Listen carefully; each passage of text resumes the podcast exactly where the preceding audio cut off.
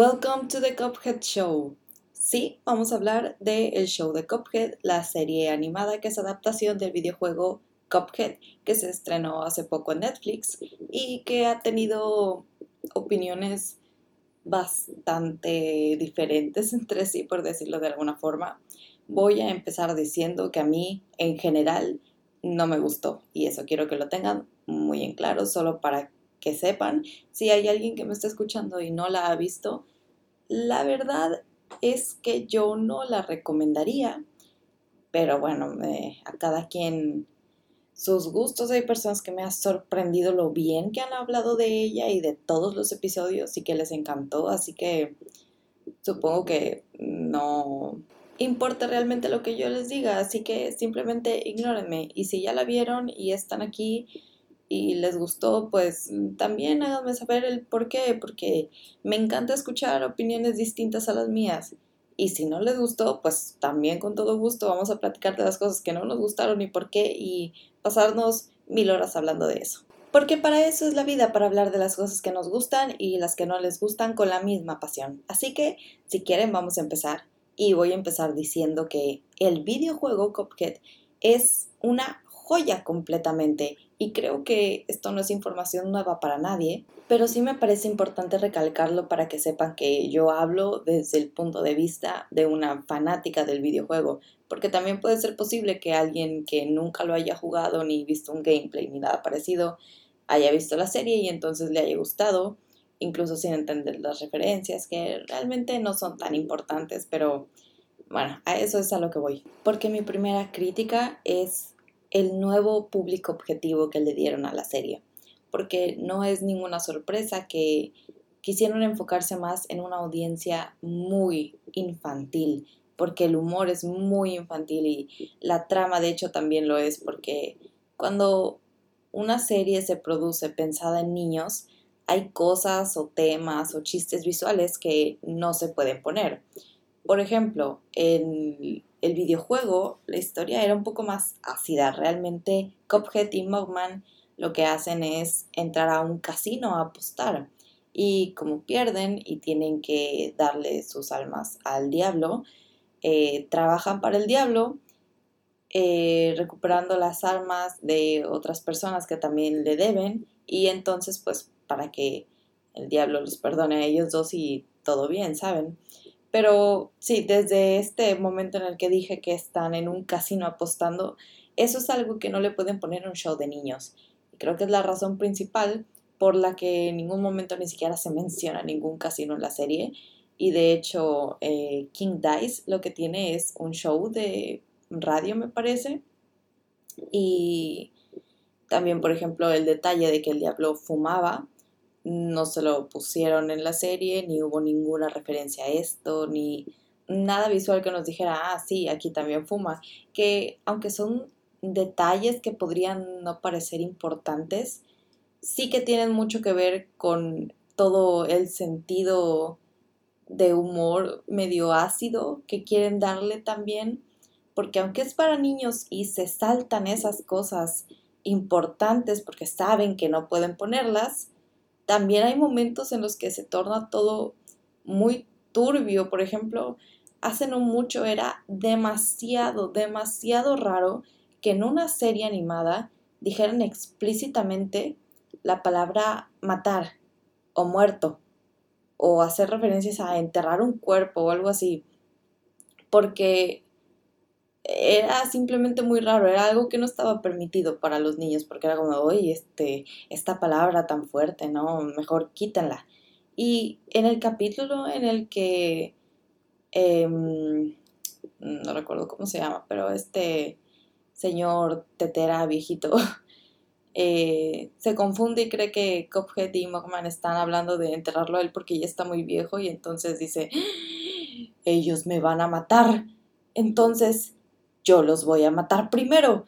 Y lo dice tantas veces que hasta me sonó algo aburrido y repetitivo, pero lo decían explícitamente. Y de hecho, el humor de todo ese capítulo se sintió muy, muy ácido y no exactamente en una buena forma, porque realmente se sintió muy retorcido en comparación a lo que ya habíamos visto en los otros capítulos que habían sido tan sosos como, no sé, los dos hermanos peleando porque querían helado. Entonces creo que no lograron ponerse muy de acuerdo en qué tipo de humor iban a utilizar porque de verdad había capítulos que se sentían tan diferentes entre ellos mismos que me costaba seguirle el hilo, no a la historia, porque realmente este, esta primera temporada no tiene una historia como tal como en el videojuego, pero aún así el hilo de los acontecimientos que iban pasando con los dos hermanos era un poco difícil de seguir. Y también quisieron hacer muchas referencias a chistes como los de las primeras temporadas de Bob Esponja, por ejemplo, que los chistes de esas primeras temporadas son una joya. Bob Esponja fue una joya en esas temporadas y quisieron imitar un poco de ese estilo de los chistes visuales sobre todo pero siento que no lo desarrollaron de la forma correcta o que los exageraban demasiado, pero no de la buena forma. Porque antes de continuar tengo que decir que, para empezar, en un videojuego el personaje principal, el personaje con el que tú vas a estar jugando, siempre va a ser el personaje menos desarrollado, por así decirlo. Tiene que ser como una hoja en blanco casi, porque como es con el que uno va a estar jugando y pues un sinfín de personas distintas van a estar jugando con el mismo personaje y el chiste es que logres identificarte con él, logres ponerte en su papel y estés en sus zapatos. Entonces es como un poco difícil darle personalidad en el videojuego. Pero aún así, en el videojuego yo jamás sentí ni a Cuphead ni a Mugman como si fueran niños. De hecho, hay que saber la diferencia entre contenido que es apto para todo público y contenido infantil, ¿ok? Porque realmente el videojuego de Cuphead era apto para todo público y eso que había cosas como digo de eh, el detalle del cigarro, del casino que puede que se consideren no aptos para niños, pero realmente los niños también podían jugarlo, que sea por la dificultad del videojuego, ese ya es otro tema, pero de que podían jugarlo, se podía jugar, cualquier persona disfrutaba y de hecho creo que la mayoría de su público eran adolescentes o eh, adultos jóvenes por ahí que hayan sido fanáticos de la animación de antaño y entonces pues Cuphead fuera como esta joya visual que los llenaba de nostalgia y con toda la razón del mundo. Además de que en un primer momento lo que más destacó es justo la animación, las referencias que tenía, porque algo muy característico de la animación de antes es que siempre en cualquier frame que tú vieras, todo estaba en movimiento, siempre tú veías algo que estaba diferente, siempre algo en la pantalla se estaba moviendo. Y eso era lo más característico de cada pelea en Cuphead el jefe siempre se estaba moviendo, incluso aunque no estuviera atacando directamente, siempre había cosas en la pantalla que tenías que esquivar, tú tenías que estar constantemente moviéndote. E incluso cuando no hacías nada, cuando no estabas disparando y solo estabas parado, Cophead tenía un movimiento que estaba como eh, un monito hacia arriba y hacia abajo, como respirando. Esos movimientos son muy claves de este tipo de animación. Y en el videojuego lo lograron perfectamente, pero en la serie no. Y lo peor es que se los hubiera perdonado si no hubiera sido la intención, si su intención hubiera sido como modernizar todo ese concepto. Pero realmente ese no era el chiste, porque entonces pudieron hacerlo de mil videojuegos distintos o basarse en otras cosas, no de Cuphead que se supone que el chiste completo es hacer un homenaje a esas series de antes y a ese estilo de animación que es el que puso en la cima al videojuego casi casi. Los únicos momentos en los que sentí que realmente cumplían con este requisito la serie fue una pequeña parte del intro, que por cierto es magnífico y me encantó, pero es solo una pequeña parte del intro en el que eh, Cuphead y Mugman están como caminando y empieza a cantar Yes, we're looking so fun y no sé qué cosa. Bueno, en ese momento todo eso e incluso en el cambio también cuando están con las lápidas y cómo todo se está moviendo, esa debió ser la meta de la animación de la serie. Que voy a dejar claro que no es que la animación de la serie sea mala, simplemente que tenían un propósito que era muy claro desde la premisa y eso es lo que no cumplieron, porque tuvieron la intención y se ve que pudieron hacerlo perfectamente porque lo hicieron muy bien en esa parte, pero el resto de la serie se ve muy olvidada. De hecho, apenas en el primer capítulo se ve todavía al inicio como si fuera una serie viejita, como si fuera una animación viejita, siempre hay cosas en movimiento, eh, cómo se repiten ciertas eh, escenas cuando están caminando, cuando están corriendo, incluso la repetición solamente de los fondos cuando están huyendo del diablo, eso es muy clave. Pero luego termina ese capítulo y yo no vuelvo a ver nada parecido como eso. Más que un par de momentos donde de nuevo solamente están caminando y son estos movimientos muy repetitivos que hacen. Aunque vuelvo a decir, eso no significa que la animación de la serie sea mala. De hecho, tiene muchos otros momentos buenos, como cuando el diablo, creo que en el último capítulo justo,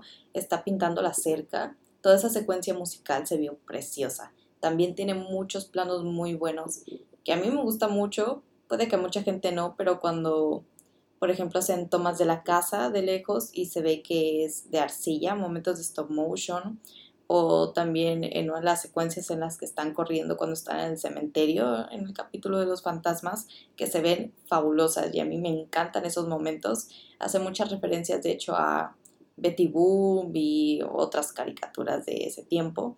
Y de hecho está muy lleno de referencias en cuanto a personajes, en cuanto a muchas secuencias. Por ejemplo, a mí me encantan las referencias que hacen siempre las series a la danza de los esqueletos. Esas son cosas que yo realmente disfruto. Pero, por ejemplo, yo no le llamaría referencias a cuando sale algún personaje del videojuego, cuando sale algún jefe, cuando salen las pociones en la tienda este del señor cerdo, cuando sale el dragón, yo a esto no le llamaría referencias, porque si algo puedo decir con seguridad es que cada vez que nosotros vemos alguna serie o película que está basada en un videojuego, lo que pasa es que los escritores son unos flojos. Y lo voy a decir de esta forma porque hace mucho tiempo era muy raro ver videojuegos que tuvieran tal cual una historia, una narrativa contándose em, cada vez que tú jugabas un nuevo nivel o algo que tú lograras entender. Era muy difícil una historia así de compleja. Pero actualmente la mayoría de los juegos tienen esa narrativa que tú logras entender conforme avanzas en él.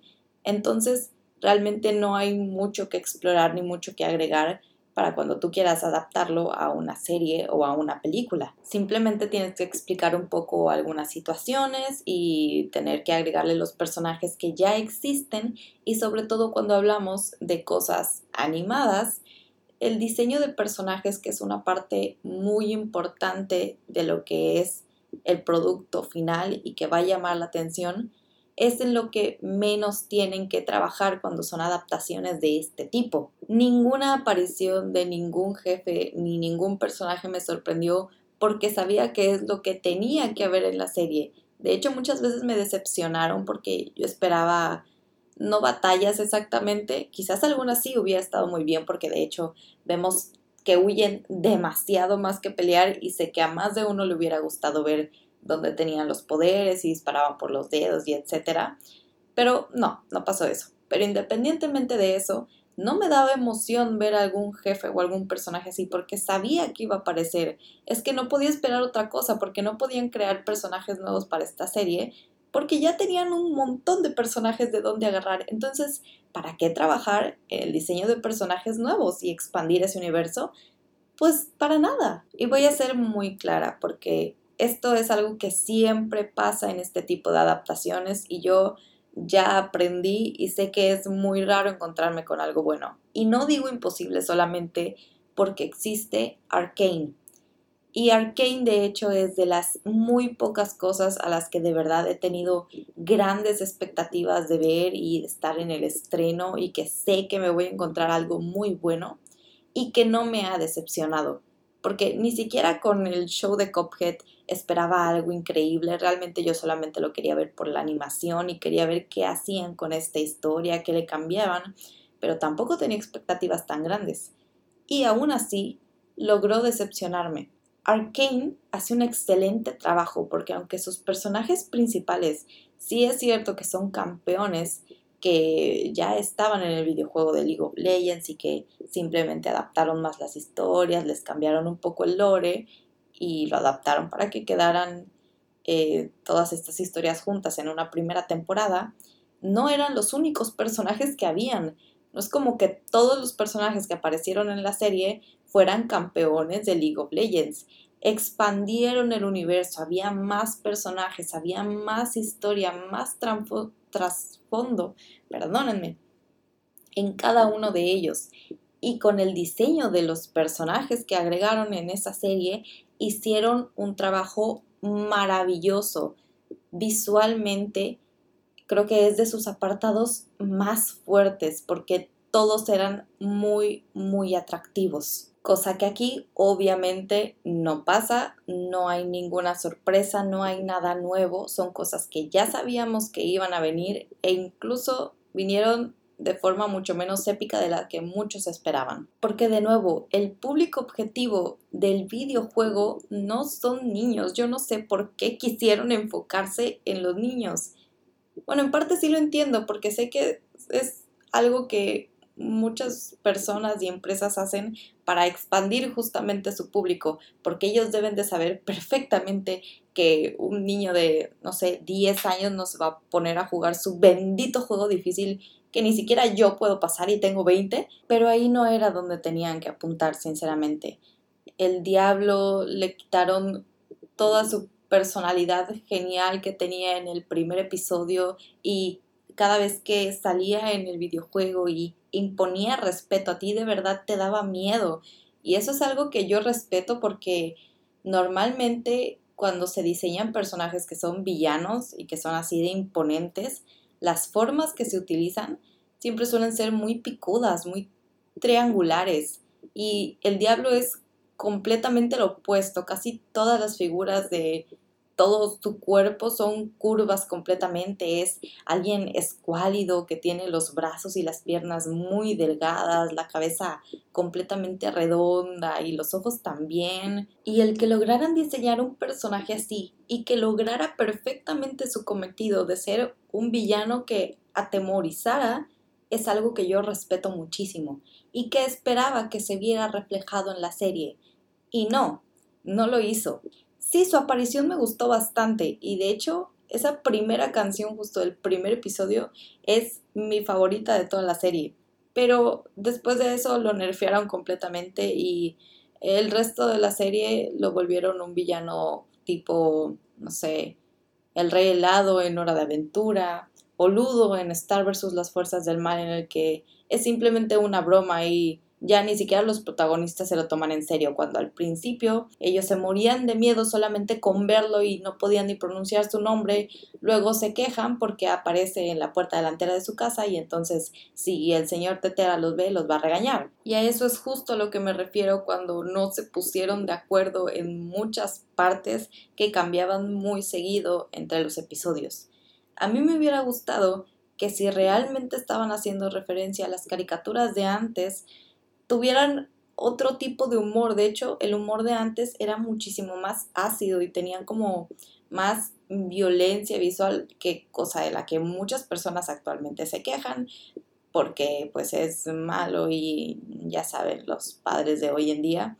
Pero eh, realmente tú ponte a pensar, por ejemplo, a mí me encantaba ver Tommy Jerry y en Tommy Jerry casi todos los chistes, si no es que todos, eran de verdad de un ratón maltratando a un gato. Siempre era el gato que le caía una plancha en la cabeza, que se quemaba la cola, que la aplastaban sus dedos con las trampas de los ratones de estas que tienen queso. Siempre eran bromas muy de violencia física, pero que daba risa, que era muy chistoso de ver.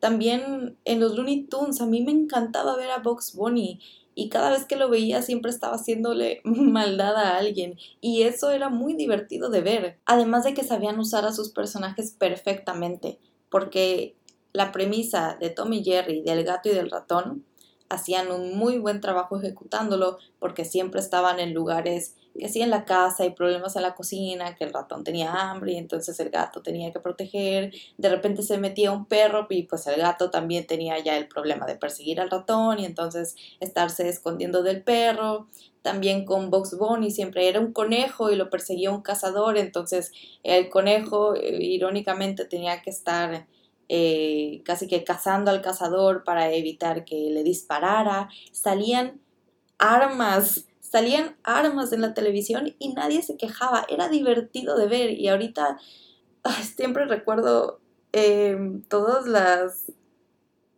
¿Cómo se dice? Toda la censura que le hicieron a One Piece.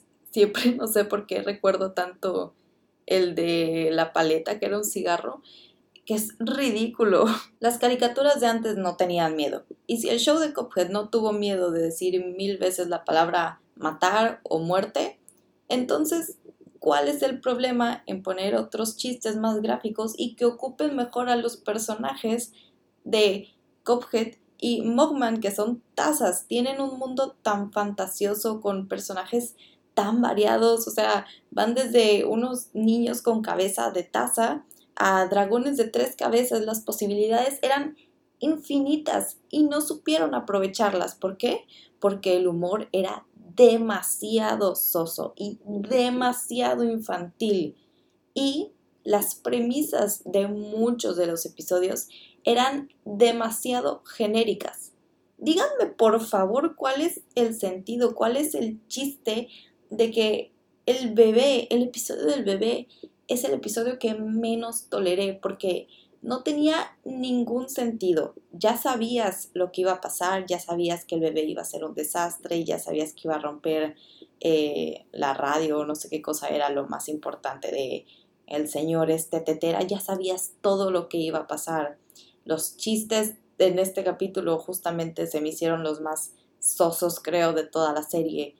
Y no sé qué hacían esos dos personajes en esa situación, por qué los pusieron a cuidar a un bebé, no lo sé, pudiendo haber hecho mil cosas más, los ponen a cuidar un bebé. Estamos hablando de un mundo en el que la gente está constantemente preocupada de que el diablo venga y les robe el alma. Me están diciendo que así no pudieron encontrar una mejor trama para un capítulo. De por sí, como dije al principio, a mí me parecía muy extraño ver a Cophead y a Mogman como dos niños tal cual de muy corta edad cuando yo en el videojuego en ningún momento lo sentía así, pues me pareció muchísimo más raro verlos en situaciones tan absurdas o simples como querer helado, pelearse por quién se comió el helado del otro. Entonces, episodios que al principio se veían que iban a ser muy buenos o que podían tener un muy buen desarrollo, realmente fueron bastante flojos, como el episodio este del helado, donde salen las dos ranas, que son exboxeadoras. Y mientras más avanzan los capítulos, uno se va dando cuenta de la diferencia de la animación del primer capítulo o de la intro o del videojuego ya directamente a los últimos episodios en los que se ve ya demasiado obvio que es una animación actual. Realmente lo único que la diferencia, entre comillas, es este filtro que le ponen encima, que es el que deja como unos puntitos blancos de repente en la pantalla, pero un filtro no lo es todo. Una caricatura de antaño no lo es solamente porque tenga esos puntitos blancos en la pantalla, no tiene muchas otras características, tiene cosas muy distintivas que Cophead sabía perfectamente cuáles eran. De hecho, recuerdo un tráiler de cuando salió eh, el videojuego, no recuerdo en qué plataforma, pero le hicieron un tráiler y ese pedacito de tráiler que se veía como una serie animada donde estaban Cophead y Mogman en una situación normal y eran ellos dos, no era como parte del gameplay, esa parte fue perfecta, fue lo que este lo que esta serie debió de ser, esa era la aspiración y no lo lograron. Y mínimo hubieran vendido entonces esa idea de que lo que iban a hacer era modernizar eh, todo lo que era la historia de Cophead, pero aunque hubieran hecho eso, no era el punto porque la gracia, todo lo que hace encantador a Cophead es ese estilo viejito, ese estilo clásico, esa animación a mano hecha en rotoscopia. Eh, y yo no entiendo realmente cómo es posible que hayan llegado a esto. Me sorprende sobre todo porque los creadores, los que están detrás de la serie, son los mismos que estuvieron detrás del videojuego. Y el videojuego, siendo tan espectacular como es, siendo tan lleno de amor que tuvieron que hipotecar sus casas para terminar el juego porque tenían mucha fe y no sabían ni siquiera si iba a tener éxito. Gracias a que hicieron un trabajo espectacular y no se rindieron, por supuesto que todo su esfuerzo rindió frutos. Y como para que vengan a hacerle esto a su propia premisa, a sus personajes, no sé realmente qué habrá pasado ahí, me gustaría investigarlo más a fondo, porque me parece muy decepcionante. Y sé que ya están confirmadas la segunda y la tercera temporada, entonces como que no hay mucha opción ya en eso, simplemente van a salir y la gente los va a ver probablemente porque hay muchos a los que sí les gustaron y a los que no los van a ver, estoy casi segura por el nuevo personaje que es la niña, no recuerdo exactamente cómo se llama, eh, pero la que era el cáliz, porque va a ser uno de los personajes que se van a poder jugar en el DLC que va a salir supuestamente este año de Cuphead en la nueva isla, que fue una introducción que tengo que decir que me gustó bastante. Ese episodio, mm, no tanto por la premisa ni nada del episodio, sino por ella, por cómo la introdujeron, por todo este tema musical que tuvo sus detalles y creo que ya no voy a entrar mucho yo en detalles sobre eso porque me voy a alargar muchísimo con detalles que pueden parecer tontos, pero en general me gustó todo ese rollo musical. Y la personalidad de la niña también me gustó bastante. Pero también vuelvo a caer en lo mismo, yo esperaba más de ella porque salió en el último episodio, la temporada terminó en un cliffhanger de algo que la verdad los protagonistas con todo lo que hemos visto de que los episodios son medio autoconclusivos y etcétera, podrían salir muy fácilmente. Pero bueno, lo dejaron en esta tensión de que están en la cárcel y quién sabe qué va a pasar y o eh, qué rayos es el cáliz ese que se volvió fantasma de repente y se fue nada más por la pared. Pero bueno, de lo que no estoy segura es si va a salir antes o después el DLC o la segunda temporada que veamos más de ella. Entonces, no sé bien qué pensar ahí, me hubiera gustado conocerlo un poco más justo antes de que saliera en el juego. Pero pues la vida está llena de decepciones y esta fue una de ellas. Y eso que no me puse a hablar del doblaje de verdad, porque yo no sé qué rayos le hicieron al doblaje en español latino que se escucha tan mal. Y no es culpa de los actores, tengo que aclararlo. Ellos nunca tienen la culpa, o al menos no cuando son actores profesionales, porque eh, el actor de, eh, que le da la voz a Cophead es un actor profesional, le ha dado voz a muchos otros personajes y personajes que le quedan muy bien, que su personalidad concuerda perfectamente con su voz. Pero con Cophead simplemente no queda porque de por sí es muy raro para mí verlo niño y luego un niño con esa voz tan rara, tan como de adulto queriendo hacer voz de niño, sonaba demasiado extraña. Entonces, mi intención al principio era ver los capítulos intercalando entre español, latino e inglés, pero al final la verdad es que no aguanté y el resto los vi en inglés porque simplemente no aguantaba su voz en español latino.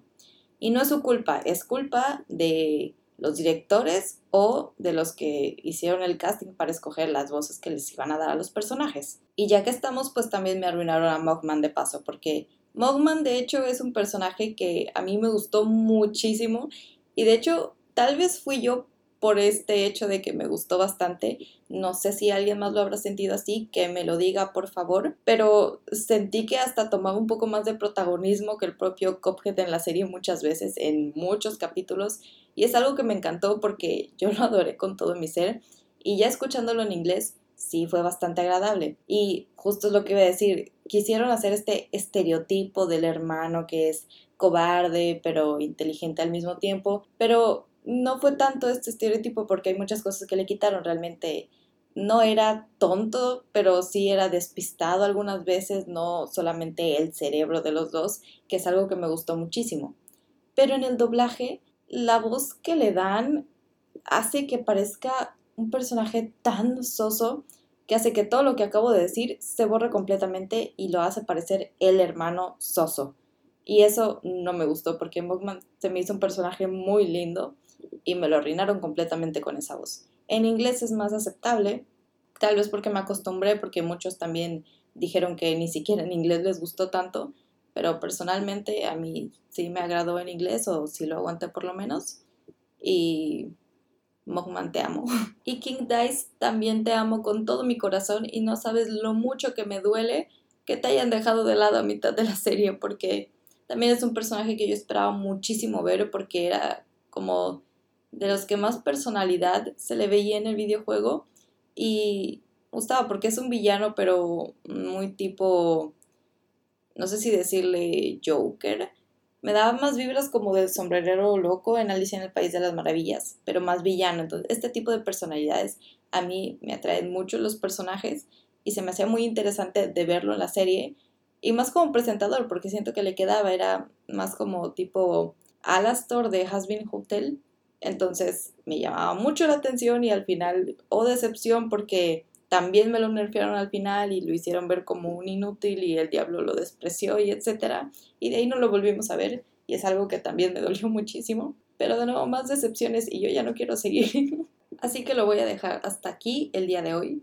De hecho, ya tenía planeado el título para este episodio y se supone que le iba a dejar, no sé si aún se lo voy a dejar, pero creo que le voy a dejar el show de Cuphead, lo bueno y lo malo. Y la verdad es que creo que dije puras cosas malas, lo siento muchísimo, pero es lo que salió de mi corazón y tenía que expresarlo porque si no, no iba a poder estar tranquila. Lamento haber no subido episodio como por cinco semanas y de hecho este lo estoy subiendo un día que no me corresponde, pero pues las cosas se han vuelto más pesadas desde que entré a clases y yo ya no aguanto el sueño tanto como antes. Me estoy volviendo muy vieja, ya tengo 20 años. Pero aún así, muchísimas gracias a las personas que me apoyan escuchándome, que se quedan hasta estos últimos momentos del final después de tantas quejas mías y prometo que me voy a poner más al día. De hecho, tengo muchísimas ganas de grabar uno, no de una vez porque ya me estoy quedando sin voz, pero tengo muchas ganas de grabar para la próxima semana sobre la película de Batman porque fui a verla hoy y es espectacular, me encantó y es así si al show de Cuphead le tiré pura tierra, a esa le voy a lamer las botas, pero con gusto. Así que tengo muchas ganas, por favor, espérenlo. Y ya, hasta aquí la voy a dejar el día de hoy. Gracias de nuevo y nos vemos hasta la próxima semana. ¿O me escuchan más bien? No sé. Por cierto, tengo un nuevo micrófono. Díganme, por favor, me ayudaría muchísimo si me dijeran si se escucha bien, si se escucha mejor que los demás, porque aún estoy arreglándolo para que de hecho capte bien mi voz, pero si me dicen que se escucha bien así, yo contenta.